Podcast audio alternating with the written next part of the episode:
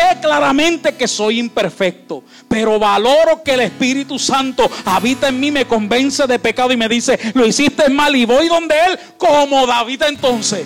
Y comprendo entonces por qué David, Dios cuando habla de Él, habla de la manera que habla.